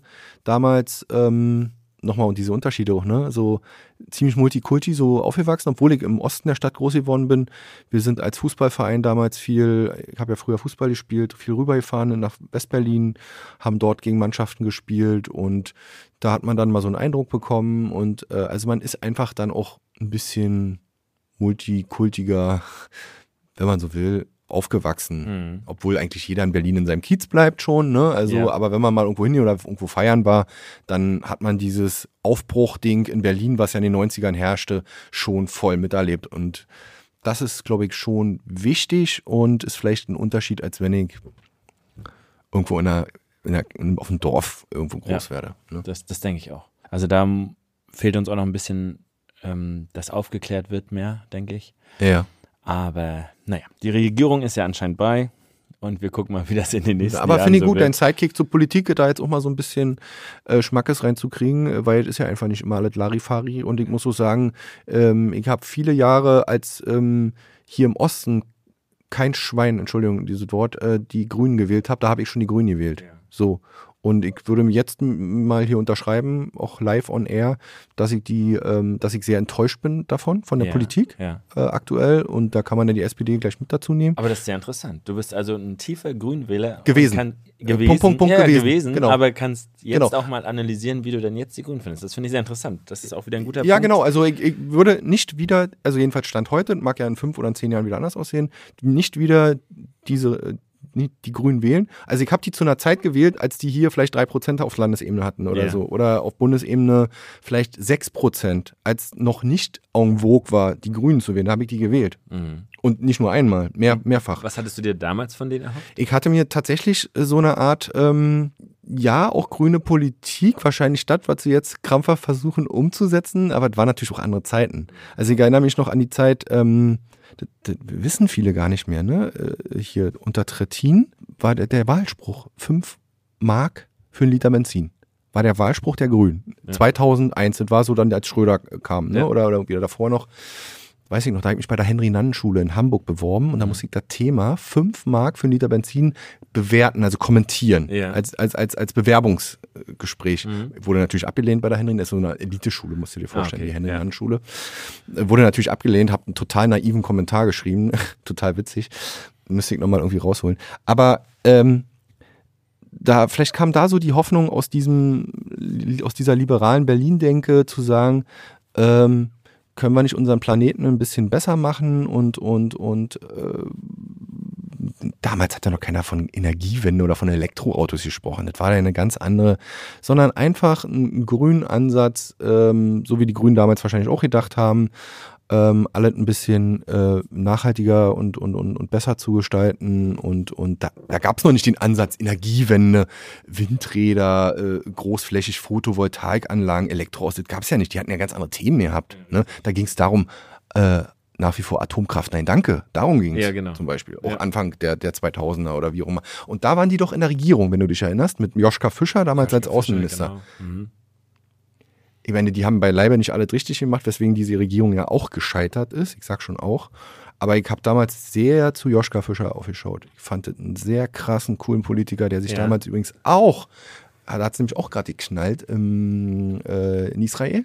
Mal wieder, muss man Auch ja sagen. Ja, genau. Also da war auch irgendwie irgendein Konflikt. Ja. Und da weiß ich noch, dass der runter und dachte ich, Mensch, ein deutscher Außenminister vermittelt dort aktiv, das muss so 98, 99 gewesen sein. Und äh, man erinnert ja noch an die, an die legendäre Rede von Joschka Fischer vor der UN, wo er den äh, amerikanischen Außenminister ähm, wegen des Irakkriegs, äh, des zweiten Irakkriegs, ähm, beschuldigt. Ne? Also Mhm. tell me, sagen Sie mir die Beweise. Es war ja nach dem 2001, nach Ja. 11. September, Ja, wo die dann in Afghanistan oder wie auch immer. Ähm, also ich kann jetzt sein, dass ich gerade was durcheinander bringe, aber ihr wisst, glaube ich, was ich meine. Jedenfalls ein beeindruckender Politiker, aber wohl wahrscheinlich auch ein Grund, warum ich diese Partei gewählt habe. Und äh, jetzt aber sage, ich will da nicht zu tief gehen, aber Ja. das, ich bin damit nicht einverstanden Okay. der Politik. Sind, sind glaube ich, viele nicht, laut den äh, neuesten Umfragen. Ähm, mich, ich frage mich nur noch einmal kurz, äh, um das aber abschließend jetzt zu machen. Ähm, wenn du den grünen Ansatz hast, wen wählst du dann jetzt? Das wäre interessant. Sagst du jetzt eh nicht, aber Nee, das wäre jetzt so meine nee, Frage. Nee, Oder geht, hat sich auch geht dein auch kein was an, geändert? jetzt, ähm, ja, mein Bild hat sich geändert, aber aktuell sehe ich keine Alternative. Keine Alternative, die uns voranbringt. Nee, also könnte. für mich ist die AfD, äh, kann ja auch jeder wieder sehen, äh, sage ich jetzt einfach hier so No-Go. Also Ja. geht nicht, würde ich nie wählen. Die, SPD. Wagenknecht, Wagenknecht-Partei? Ja, genau. dich Also darüber darüber habe ich mir tatsächlich in den letzten Wochen ab und an mal äh, Gedanken gemacht. Ähm, gehöre aber auch zu denjenigen, die jetzt, sagen wir mal, eher so aus der Entfernung erstmal gucken wollen, was sich denn da so tut. Ja. Also ich will erstmal sehen, wie stellen die sich auf, für was stehen die, wie präsentieren die sich. Wahrscheinlich werden die in der Anfangszeit das gleiche Problem haben wie die AfD, Ja. dass erstmal ganz viele Dödels drin sind. Ja, so. Naja, und die dann erstmal so, Leute, ne? die, die brauchen erstmal Leute, dann werden die erstmal ohne Ende rekrutieren und dann werden sie wieder aussieben. Und dann wird man Mhm. vielleicht in der sogenannten Führungsspitze Leute haben, die wir in fünf Jahren dort nicht mehr wiedersehen. Ja. Aber wenn wir jetzt mal vier, vier Jahre weiter bis zur nächsten, also wenn diese jetzige Regierung durchhalten sollte, ähm, sehen so und dann sind die vielleicht in vier Jahren vielleicht gut aufgestellt oder in zwei oder in drei Jahren, je nachdem, wann wieder Wahlen sind, ähm, würde ich mich zumindest mal mit beschäftigen wollen. Mhm. Ja. Also würde ich unterstreichen, erstmal gucken, wo sie, wo sie stehen, was sie wollen und dann. Aber glaubst du auch, dass die gar nicht mal so schlechte Chancen hätten, wenn die, sagen wir mal, jetzt Also, also laut Hochrechnung, was man so schätzt, ist es ja zweistellig. echt so ne? viel? Das haben sie ja gleich zum Anfang gesagt. Äh, Da, Krass. da war ich sehr, sehr, ja, baff erstmal. Ich kann es ich kann's mir nicht vorstellen. Also die Wagenknecht ist ja als Person sehr geachtet und eine der beliebtesten Politikerinnen. Genau. Aber ob es denn, wie du sagst, eine Partei von ihr wird, wo denn ja wieder andere Akteure dabei sind, Das ist die Frage. Da muss sie sich wirklich die richtigen an die Seite holen und das wird man dann sehen. Ne? Genau. Ja, dann ist die Zeit in Magdeburg ja verstrichen und dann kamst du ja zu uns ins schöne Rostock. Ja. Und hier ist ja auch einiges passiert, ähm, jobmäßig, privat natürlich auch. Vielleicht magst du da nochmal drauf eingehen. Ja. Liebe Susanne ist ja auch an deiner Seite heute noch. Ja. Also, Wie, äh, wie war das für dich und warum dann Rostock? Das, das, das mal als erste Einstiegsfrage. Ja, nochmal schöne Grüße an, an Claudia, die mich ja hier hochgeholt hat. Also die hat halt mir damals, die ist halt auch hier hochgezogen von Magdeburg, ist den gleichen Weg gegangen, hat hier dann hochgeheiratet und bei den NNN gearbeitet und da wurde eine Stelle frei als Sportreporter und da hat sie mich gefragt, Olli, möchtest du denn hier hochkommen? Und da hat der Olli innerhalb von zwei Wochen sich entschieden und nach elf Jahren seine äh, Zelte in Magdeburg abzubrechen. Wenn man das jetzt im Nachhinein erzählt, Ja. kommt einem das total krass vor. Und ähm, die Magdeburger Fraktion würde jetzt wahrscheinlich sagen, es war auch vielleicht eine kleine Flucht wieder, aber für mich war es auch eine Weiterentwicklung, ähm, wieder einen neuen Lebensabschnitt äh, sozusagen einzugehen. Und dass das aber so gut flutscht, hätte ich damals wirklich nicht gedacht. Also ich kam hier an und sofort der Job und eine Wohnung und die, äh, der damalige NNN-Chef war total rührig und hat sich um eine Wohnung mit, äh, mit bemüht und äh, mein Arbeitsweg betrug 50 Meter. Also ich bin aus der Wohnung rausgefallen und äh, in, ins NNN-Büro rein. Also ich hatte alles und habe dann meine jetzige Frau da kennengelernt. Ähm, dann kamen die Kinder, neue Wohnung und also eigentlich hat von da aus äh, an alles gewuppt und alles geflutscht und äh, ganz toll und ähm, Und du fühlst dich auch ich fühle mich hier einfach total wohl und äh, alle Leute, die ich bei mir im Wellenrauschen Podcast äh, zu Gast habe, die sehen das genauso. Das muss ja auch einen Grund haben. Mhm. Äh, das ist natürlich die Ostsee und ähm, also ich fühle mich einfach total wohl hier ähm, in jeglicher Hinsicht. Ich finde den Menschenschlag, auch da nochmal Menschenschlag, ne? Ja. Äh, Klischee Berliner und äh, MacPommer, Ja. ähm, dass die nicht miteinander, also dieses Klischee wurde hier gerade in Rostock, nochmal Thema Weltoffenheit, als ich bei den NNN angefangen ha hatte und dort mit vielen Sportlern zu tun hatte, überhaupt nicht, hat sich überhaupt nicht. War gar äh, kein Thema. War überhaupt Mhm. gar kein Thema. Und natürlich habe ich fünfmal am Tag den Spruch gehört, mal, kommst du aus Berlin? Oder ja, hm. das höre ich ja heute noch. Das ist ja auch in Ordnung, dazu stehe ich ja auch, aber diese Berührungsängste, so ähm, der arrogante Berliner und der Fischkopf, das Ja. habe ich nie in der Form feststellen können, sondern ich habe den Rostocker schon sehr weltoffen äh, erlebt äh, oder offen erlebt, nicht weltoffen, offen in dem Sinne und habe da nur äh, sehr viele positive Erfahrungen tolle Menschen kennenlernen dürfen und dass ich hier privat so Fuß gefasst habe, das hängt alles miteinander zusammen. Das heißt, wenn ich mich wohlfühle, Ja. strahlt man das auch aus. Und ich habe immer gesagt, und ich weiß, man soll niemals nie sagen, aber ich will hier nicht mehr weg. Ich wollte immer ankommen. Ja. Das war für mich immer so ein Problem, dass dieses von Berlin weg, wie eine Flucht, dann von Magdeburg weg. Und ich wollte mal auch irgendwo, vielleicht mal kurzer Zeitkick noch dazu, ich bin schon elfmal in meinem Leben umgezogen. Ja. Das sagt ja alles. Elfmal ist schon Elfmal ist schon relativ viel. viel. ne? Und jetzt in den letzten Jahren gar nicht mehr, was ja logisch ist, weil wir jetzt ein Haus haben. Ähm, und das war mir auch wichtig, anzukommen im Leben mal. Wurzeln zu schlagen, wie auch immer. Dann ist ja mal dieser Heimatbegriff, ne, den ich ja auch schon oft hier im Wellenrauschen-Podcast hatte. Ja, was ist für dich Heimat? Na klar, in Berlin bin ich geboren. Aber ganz klar auch diese schnelle Entfremdung von Berlin.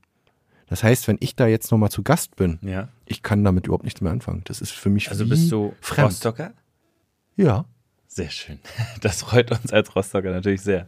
Dann bin ich so ein Berliner Rostocker. Wer weiß, ob, die mich, ob ich überhaupt aufgenommen werde in die Ja. Riege. Äh, ich glaube, es ist aber auch wirklich egal. Ich habe auch immer gesagt, weil du nochmal dieses Ossi-Wessi, darüber habe ich mir viele Jahre Gedanken gemacht, Mhm. über dieses Ossi-Wessi-Ding. Ich kam aber immer wieder zu dem Schluss, dadurch, dass ich in Berlin groß geworden bin und so vielseitig bin. Mhm. Ich hatte in Stuttgart Karriere gemacht, ich hatte in München, in Dortmund, Ja. in Kiel. Ich wäre überall klargekommen, auch im Westen, weil ich da immer dachte, oh, Westen, oh, die sind da mal alle so redegewandt Mhm. und so toll und Ja. irgendwie so, die geben sich. Und das war für mich früher immer ein Problem so, also so und dieses fehlende Selbstbewusstsein. So, ne?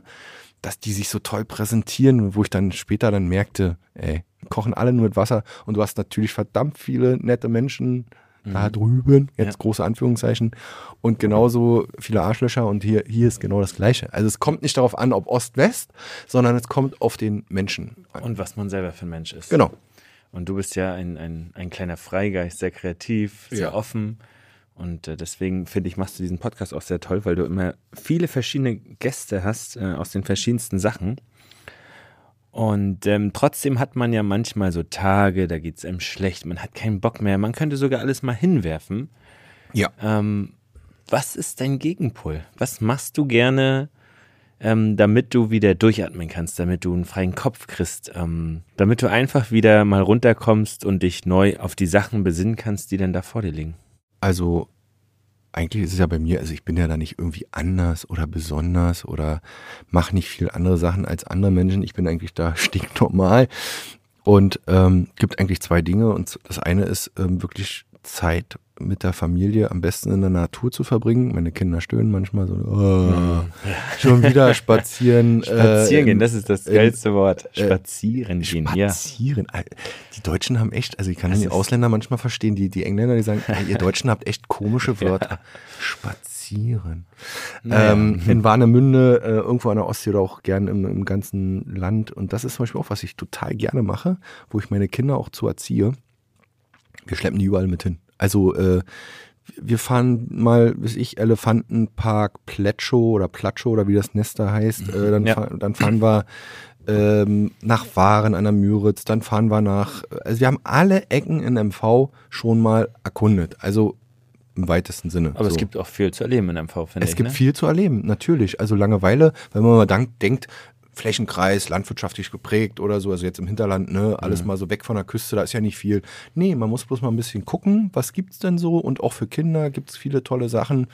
Ähm, also da, äh, das ist mir wichtig einfach und da schalte ich am besten ab. So, da schleppe ich meine Kinder und die, denen gefällt's ja eigentlich auch, ne? Mhm. Ja. Die stöhnen bloß immer, wenn sie mal Zum wieder Anfang, aber nachher ist dann doch Genau. alles ganz toll. Ja, dann gibt es ja mal bei uns so ein geflügeltes Wort, den Kramerschen Gewaltmarsch. Wenn ich dann sage, Okay. Wir machen nun, wir drehen eine kleine Runde spazieren, ja, und nach drei Stunden Ja. kommen wir dann nach Hause und dann sind alle, Alle fix und alle. Ne?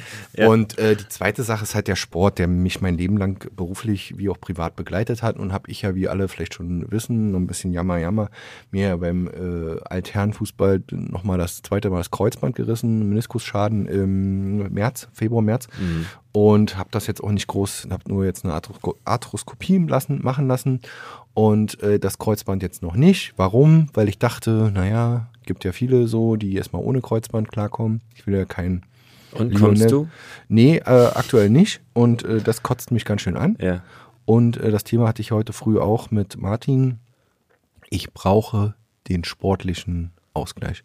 Wenn ich den nicht hab, dann drehe ich durch. Dann gehe ich an die Decke. Und Ja. den habe ich zurzeit nicht. A, weil ich zu faul bin. B, weil mein Knie nicht so mitspielt. C, weil ich mal wieder so einen Rhythmus brauche. D, äh, war, weil gerade Winter ist und draußen kalt. Also du merkst schon ganz schön viele, ganz schön viele Wenn und Abers, also so Ausreden auch, die ich mir gerne selber suche. Ja, das ist auch ein bisschen der sogenannte äh, innere Schweinehund mit Käse-Sahnesoße, ne? Mhm, genau. Ja, okay. ähm, das heißt, du kannst auch nicht, ähm, was ich auch gehört habe, das Joggen auf dem Dast wahrnehmen, was du auch mal gerne machst. Ja, genau. Also ähm, auf dem DAS war ich häufig im Winter, jetzt nicht joggen. Also joggen war ich dort auch schon mal. Aber da bin ich dann manchmal an freien Tagen, als es die noch gab, äh, ähm, alleine hingefahren. Ähm, schön frauschönes Arbeiten, war ja auch ein Luxus, gebe ich auch zu. Ja. Ähm, Kinder in der Kita damals. Und dann habe ich mir das einfach gegönnt und bin frühst los. Bin dann äh, den Ahrenshoop äh, runter den Strand gewandert, habe Bernstein gesucht oder nichts gefunden. Ja, Gerne auch die 50 Minuten Fahrt oder Stunde Fahrt in Kau Aber Kauf genommen. kann man auf jeden Fall machen. Also ich finde auch Mega. Dast, mega schöne Natur, schöner Strand. Genau. Also das ist mein äh, Place to be, mein Leben lang. Und wenn ich mal irgendwann reich und schön bin, wie ich immer sage, in, in 20 Jahren, äh, dann äh, kaufe ich mir ein, Ein Haus. gedecktes Haus. Ja, auf dem Das. Das kann wegen mir auch ganz klein sein, nur drei, drei Zimmer haben oder vier Zimmer Ja. oder, oder ist mir wurscht. Ja. Gibt ja auch diese kleinen aus, aus DDR-Zeiten noch, die dort ähm, in Dierhagen Strand Mhm. auf der linken Seite, das sind so Ferienhäuser, aber noch so oldschool. Na gut, du brauchst da auch nachher nicht mehr als drei Räume, weil deine Kinder dann ja auch schon raus sind wahrscheinlich. Genau. Und dann macht ihr euch einen richtig schönen. Und wenn man sich die dann äh, leisten könnte, ist jetzt nur Spinnerei, ne? Ist Träumerei. Auch ganz wichtig. Man muss auch mal träumen können, oder? Ähm, dann würde mir das reichen, gerne auch im Winter. Ja. Einfach nur da diese Hütte und da irgendwie ein bisschen warm machen und dann raus und dann Olli, immer wenn wir einen Podcast zusammen machen, reden wir natürlich auch über Fußball und ähm, das ist ja auch ein großes Thema hier in Rostock. Oh Gott. Denn wir haben einen bewunderns, bewundernswerten Club hier, den FC Hansa Rostock. Klar gibt es noch viele andere geile Vereine und Clubs, ich sag mal nur Seawolves oder Piranhas. Aber wir bleiben heute mal beim Fußball. Und ähm, da ist ja gerade eine Situation, die er sagt, ach, manche denken schon wieder mit Trainerwechsel nach. Wie siehst du denn die ganze Sache zurzeit? Oh, mit unserem ey, FCH. Musst du mir diese Frage jetzt stellen? Oh, Ja. ey, Also jetzt kam ja immer das gemein, ey. Interessante und jetzt kommt Muss Dein Job. Dazu, jetzt kommt mein Job. Muss ich dazu jetzt was sagen? Ich meine, ihr könnt jetzt ganz bösartig sein, ne? wie die Zeitungsleute ja immer so, wie denen ja immer unterstellt wird, als wenn sie das wären, was totaler Schwachsinn ist. Und könnte sagen, wenn dieser Podcast ausgestrahlt wird, ist ähm, der Alois Schwarz nicht mehr Hansa-Trainer. Hm. Kann Krass. sein. Aber dafür kann ich ja dann nichts. Nein, aber dann ist ja es nicht, ja eh schon. Da, aber dann wird mir wahrscheinlich unterstellt, ich habe es ja herbeigeredet. Oder womöglich noch schlimmer herbeigeschrieben. Nein. Ähm, erstmal habe ich äh, ihn als sehr ähm, menschlichen Trainer kennengelernt. Ich rede schon so, als wenn er weg wäre. Das ist Quatsch. Der gewinnt die Dinger jetzt. Äh, und äh, also er gewinnt jetzt gegen, äh, äh, gewinnt gegen Schalke und äh, holt in Paderborn einen Punkt. Dann haben wir sogar nicht nur 20 Punkte, die anvisierten, sondern sogar 21 Punkte und sind genau in der Mitte von den letzten Jahren. Letztes Jahr 19 Punkte zur genau, Winterpause. davor hat der Hertha zwei, 22. Ja, 22, Genau. genau. Also und dann kräht doch kein Hahn danach. Also es kräht doch keiner danach, weil wir haben ja dann noch eine Rückrunde. Ja, und 40 Punkte wirst du diese Jahr wahrscheinlich auch nicht brauchen. Aufgrund auch der letzten beiden geht im Prinzip ja nur noch um den Relegationsplatz. Das ist richtig. Das ist ein großes Glück, so dass ich das dem Trainer wünsche, weil ich glaube, dass man gegen Schalke in der jetzigen Verfassung, wie Schalke ist, äh, auch wenn die jetzt zuletzt gewonnen haben, gewinnen kann. Ja, so, jetzt habe ich sehr viele positive Sachen gesagt, ne? Ja, ich will wahrscheinlich auch nicht so schlecht dann dastehen oder als der Basher, aber ich glaube, man braucht halt bloß mal die Kommentarfunktion. Sollte man eigentlich nicht, aber bei Insta und so sich mal durchlesen. Ja. Nach, vor allen Dingen nach den Spielen, wenn die Leute alle ihrer Wut freien Lauf aber lassen. richtige Wut auf jeden Das Fall. ist auch echt heftig teilweise, was da, also da, wenn ich da Trainer wäre, ich würde das auch ignorieren, ich würde mir gar nicht diesen Mist durchnehmen. Ich tue es manchmal, nicht unbedingt Beruf, von Berufswegen, da kann mir meine eigene Meinung oder bilde mir meine eigene Meinung. aber interessenhalber. Aber um jetzt auch mal was Kritisches zu sagen, ich glaube, dass dieser Kader, der da von Christian Walter und Alois Schwarz, äh, also in erster Linie von Christian Walter äh, und seinem Team zusammengestellt wurde, besser ist als der in der vergangenen Saison Mhm. und besser ist, als dass es die jetzt hier Punktesituation Situation da, ausstrahlt. dasteht, Mhm. darstellt. Und ähm, insofern kann sich jetzt jeder äh, selber einen Reim darauf machen. Ja. Ich glaube, dass in dieser Truppe viel mehr steckt. Sicherlich auch noch mit Stellschrauben, wo man im Winter nochmal nachjustieren oder im Sommer nicht gut genug äh, justiert hat. Sprich, Außenverteidigerposition. Einen Sechser, der auch ein Sechser ist, Ist, genau.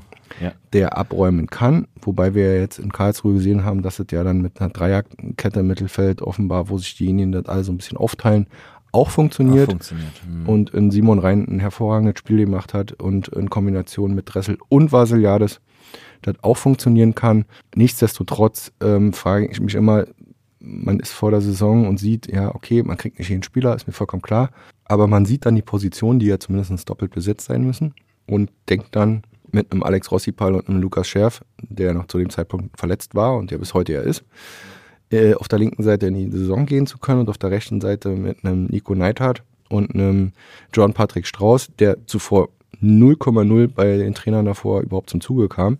Und so naiv in die Saison zu gehen äh, auf den Positionen ist für mich ein Unding. Also geht gar nicht. Und auch einen Yannick Bachmann zu verpflichten, der nachweislich sich im offensiveren Bereich wohler fühlt und dann zu sagen, naja, gut, äh, wir ist ein Sechser, den, der wurde O-Ton, ja, äh, äh, Christian Walter als Sechser verpflichtet. Äh, und dann stellen sie nach, nach, nach fünf Spieltagen fest oder nach acht Spieltagen, Passt nicht. passt nicht, der kann Bank. gar nicht, der, der Ja. geht gar nicht. Der ist zwar drei Meter groß oder zwei Meter groß, äh, ein Kerl wie ein Baum, äh, aber Kann gewinnt, sogar Kopfbälle, gewinnt aber- Kopfball, kaum Kopfballduelle und ähm, kann dieses Spiel gar nicht spielen. Das heißt, das ist eher jemand, Ja. der dann auch in der Offensive seine, seine Stärken hat Ja. und die er auch schon unter Beweis gestellt hat. Aber bei, Ähm, bei Kopfbälle, äh, da springe ich noch mal kurz rein, Ja. ähm, weil das ist so eine Frage, die sehr, sehr viele Leute sich stellen. du hast ein Team, du machst ein Training. In diesem Training trainierst du wirklich just, entweder trainierst du deine Stärken, um die besser rauszuholen, oder du trainierst die Schwächen, damit du es kannst. Wenn ich mir die Ecken von Hansa Rostock angucke, da fragen sich doch sehr viele Leute, was trainieren die denn eigentlich, wenn sie nicht mal Ecken trainieren? Naja, gut, Oder warum trainieren sie nicht mehr Ecken? Also ja. Standards meinst du? Standards allgemein, warum kriegt Rostock Standards nicht so gut hin? Naja, gut. Muss also man jetzt, das besser trainieren? Ist da. Also jetzt gegen Karlsruhe war es ja schon mal besser, auch wenn die, Tor ja mehr oder weniger auch nur Zufall war von Rossi. Aber ähm, selbstverständlich, ich bin ja nun nicht mehr so viel wie früher, muss ich auch sagen, aber immer noch häufig genug äh, als viele andere beim Training und selbstverständlich werden Standards trainiert. Ja. Am Endeffekt ist es immer, hängt es immer von Leuten ab, äh, die die Standards treten Ja. und denjenigen, die sie verwerten. So, und da hat Hansa dieses Jahr eben im Kader relativ viele Leute, die das nicht so gut können. Das heißt, das Kopfballspiel ist ja oftmals nicht eine Frage von, dass du sowas trainieren kannst. Sowas kannst du nicht mehr trainieren. Schon ja nicht mehr die Leute in dem Alter. Das ist ja, die Leute denken immer, trainieren die, äh, trainieren die auch nicht genug, die trainieren doch jeden Tag siebenmal die Woche, warum werden die denn nicht besser? Nein, also du kannst die nur noch, du machst ja eigentlich nur noch einen Werterhalt. Das ist wie mit irgendeiner Ware. Also du versuchst sie einfach nur noch zu konservieren und ja, in Nuancen haben sie dann mal ein bisschen Form hoch und ein Form tief. Mehr ist äh, beibringen. Kannst du dir nichts mehr. Also Das heißt, Sinn. das heißt wenn, wenn ein Spieler zu mir kommt, der keine Flanken kann, dann wird er auch beim FC Hansa Rostock keine Flanken lernen. Nein. Und da kann der beste Trainer Sondern kommen. der macht das, was er dann Natürlich kann. wird immer gesagt, es gibt Trainer, die Spieler besser machen. Ja, aber welche Spieler sollen sie denn besser machen? Die jungen Spieler, die vielleicht 19 sind, 18, ja. 21 vielleicht noch, die machen sie, gibt's Trainer, hat der Hansa in letzter Zeit nicht gehabt, die junge Spieler besser machen Mhm. Ja. können. Aber ähm, wenn jetzt ein gestandener 24 oder 26-jähriger Spieler zu Hansa kommt, der wird nicht mehr besser, sondern entweder der passt ins System, ins System, ins dass der Team, Trainer ja, spielen lässt, Ja, gerne spielen ja, lässt, oder er passt eben nicht rein. Genau. So, jetzt kommen wir natürlich wieder sehr in die Tiefe, aber mal als Beispiel. Ähm, als Olli Hüsing jetzt sein Comeback gegeben hat, die erste Szene, die er hatte, nach seinem, also wo er 90 sein Startelf-Comeback hatte, ist ein Kopfball nach einer Ecke an den Pfosten. Warum ist denn das so? Weil Olli Hüsing schon immer, auch äh, damals schon, mit, als er erstmal bei Hansa war, ein super Timing beim offensiven Kopfball, auch beim defensiven Kopfball, der hat das einfach drin. So. Gibt es andere Spieler, die, die, die, da kann die Ecke zehnmal kommen. Sie kommen nicht ran, sie haben das Timing nicht, sie wissen nicht, wie sie sich bewegen sollen. Das heißt, sie versuchen es, aber sie kommen nicht ran. Warum ist denn das so? Weil sie es einfach nicht können. Können. Sie können es nicht. Sie haben dann andere Stärken Ja, in, genau. in anderen Bereichen. Und deswegen muss ja der Trainer oder der Stab die Leute so auswählen, dass es als Team Genau. genau, Ja. das perfekte Also, Team um ist. nochmal zu sagen, ich finde, Alex sch- äh, vollbringt gute Standards, also Ecken und Freistöße, die sind gar nicht mal schlecht. Aber an Simon Rhein hat, hat ja auch einen Grund, warum die Kombination Rhein Verhook im letzten Jahr, äh, vorletzten Jahr, Vorletzten Jahr funktioniert hat. so funktioniert hat. Gut das hat ja einen Grund. Weil Mhm. Simon Rhein eben einfach dann einen guten Ball, äh, ruhenden, einen guten ruhenden Ball reinspielen kann. Oder auch generell aus dem Spiel heraus einen guten Ball. Und äh, der spielte aber nun leider in den letzten Monaten auch unter anderem verletzungsbedingt keine Rolle. Jetzt sind wir ganz schön Han- Hansa-lastig. ja, So. auf jeden Fall. Da, ja da aber das ein hat dich doch mal interessiert. Das ist jetzt für alle Fall. Sportfans, ja. Ja, zum Ähm, Abschluss, Hansa muss immer mal sein. Ähm, ja nee, aber ich wünsche denen allen das äh, Beste und ähm, was viele eben immer nicht verstehen, und das kann ich eben gut verstehen, auch gerade aus unseren, unseren Freundes-, äh, Geschäftspartnerkreisen. Ich versuche halt oder ich muss halt von Berufswegen äh, neutral bleiben. Ich habe keine Hansa-Brille auf. Ich darf sie auch nicht auf. Natürlich gab es Situationen, wenn man mich da beobachtet hätte, auswärts, ja. wenn Hansa gerade auswärts. Vor allen Dingen, du musst dich ja reinversetzen. Du fährst ja selbst als Reporter auch diese Tour, die die Fans auch fahren. Ich fahre sie eben immer mit dem Auto, andere fahren mit dem Zug, wie auch immer. Ich fahre da auch hin. Und ich habe da auch nicht immer eine Übernachtung drin, sondern ich fahre dann auch zurück. Also ich nehme die gleiche Ochsentour. Ist ja auch mein Job, ist ja in Ordnung. Ja. Dann freue ich mich natürlich, obwohl man auf der Pressetribüne sich freuen, ist ja so ein verpöntes Ding. Aber wenn ich auswärts bin, weiß ja, auswärts sind wir alle asozial, äh, ist der Spruch, ne? Äh, äh, natürlich, da gab es dann Szenen manchmal, da habe ich dann auch auf den Tisch geknallt, in Regensburg zum Beispiel. Ja. Ne? Also wo ich dachte, ey, wie geil ist das denn? Ja, Ja, Gerade mit Fall. Hanno Behrens, wo sie den Doppelpack gemacht haben. Ähm, war einfach Hammer. Ne? Aber, oder in Elversberg jetzt.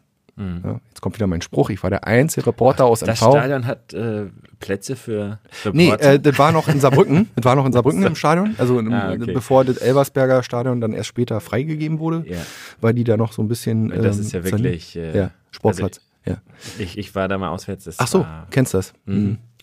Ähm, super Spiel gewesen, ne, mit diesem späten Doppelpack. Natürlich bin ich dann auch glücklich und natürlich sind dann die 10 Stunden Rückfahrt schöner, als wenn man mit einer Niederlage zurückfährt. Aber alles andere ist halt für mich nach all den Jahren eben auch ein Job. Ja. Und ich versuche das bestmöglich objektiv ähm, darzustellen und äh, bin jetzt äh, per se kein Hansa-Fan. Okay. Darf man das jetzt so sagen? Nee, ich kann ja kein Hansa-Fan sein, wenn ich Journalist bin. Naja. Dann würde man sich ja dann, äh, aber ich drücke Hansa die Daumen. Okay. Ich glaube, ich glaub, wir verstehen, was du meinst. Hm. Ähm, und sind jetzt mittlerweile auch beim Ende. Es sind sehr viele Minuten vergangen. Du hast ein sehr reges Leben. Wir kommen gar nicht zu allen Punkten. Ähm, Schneide alles raus. Du schneidest alles raus, okay. Mach der, ich, lege da selbst Hand an und schneide alles selber raus. Ähm, Aber ja. es ist schon sehr viel passiert in meinem Leben. Ich denke, du hast uns viele geile Geschichten noch vorenthalten, weil wir auch gar keine Zeit haben, die zu besprechen. Ja, aber ich fand's spannend, weil wenn man dann selber so eine Zeitreise macht, ähm, kommt man plötzlich so selber, ich habe mich jetzt auch gar nicht vorbereitet heute auf das Gespräch, Ja. man kommt dann so, schwelgt in Erinnerung und dann kommen so viele Sachen hoch auch so, ne? Sind man von damals so und man denkt, boah, was du eigentlich alles schon durch hast, was du schon so gemacht hast, was du schon für also auch im Jobsinne so als Reporter Mhm. schon für kranke Sachen Ja. so äh, abgezogen hast, so Das ist schon Wahnsinn. Ne? äh, äh, irgendwie, wie war denn das mal? War das der Landesminister von Sachsen-Anhalt oder der Stoiber? Stoiber war mal auf Wahlkampf in Sachsen-Anhalt. Das muss dann irgendeine Bundestagswahl wohl gewesen sein. Und hat sich einen Bauernhof angeguckt und Ja. war im Schweinegehege. Ja. Und ich habe Stoiber im Schweinegehege abgelichtet zwischen den Schweinen. Ach, du Ja, warst das. ich habe das gemacht, aber ich glaube, das Foto ist nie erschienen. Okay. Das muss man mal googeln, vielleicht findet man das. Ja. Also waren schon immer lustige, irgendwie lustige Sachen bei, die man als Reporter schon so durch hat. Und ähm, ja, ich Und das, das nicht Gute ist, Olli, Ja. du hast noch ganz, ganz viel vor dir. Ja. Und äh, ich persönlich wünsche dir ganz viel Erfolg bei, auch beim nächsten Jahr, bei dem Wellenrauschen-Podcast und alles, was du so vorhast. Und äh, bedanke mich hier nochmal, dass ich dich interviewen durfte. Jetzt wäre nur noch ein bisschen Smalltalk, wenn du willst. Und sonst, Herzlichen Dank, Robert, für die Einladung hier in mein Studio. äh, und dass du dir die, also dass du da Bock drauf hattest, weil das ist eine sehr ungewöhnliche Sache, finde ich sehr cool, deine Idee auch, weil ähm, man jetzt mal eine andere Perspektive aufgemacht hat. genau. Jetzt wissen wir mal ein bisschen, wer du bist. Konnten mal ein bisschen ankratzen. Und jetzt reicht auch wieder. jetzt- Können jetzt alle beruhigt ähm, ins Bett gehen. Ja, oder Weihnachten feiern. Oder, Oder, also jetzt ist ja Weihnachten gerade, stimmt. Äh, genau. Also, feiere ich und äh, wir feiern es ab und ich werde das hier auf zwe- zehn Minuten zusammenkürzen für euch und dann bis später.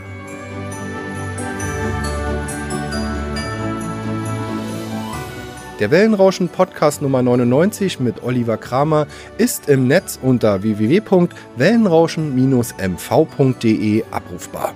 Ihr könnt den Wellenrauschen Podcast aber auch bei den bekannten Streaming-Anbietern wie Spotify und Apple Podcasts abrufen. Dort könnt ihr dem Wellenrauschen Podcast gern folgen oder auch auf den Abonnieren-Knopf drücken. Wenn ihr Partner von Wellenrauschen werden wollt und beispielsweise in unseren Podcast euer Produkt oder eure Dienstleistung bewerben wollt, dann schreibt mir einfach eine E-Mail unter info at wellenrauschen-mv.de. Und abschließend wollte ich nochmal darauf hinweisen, dass wir als Agentur Wellenrauschen Podcasts für Unternehmen, Vereine und Organisationen produzieren und Beratungen sowie Workshops für den Einstieg in die Welt der Podcasts anbieten. Kommt einfach auf uns zu, schreibt mir eine E-Mail, wir würden uns über jede Anfrage freuen. Bis dahin, euer Olli Kramer.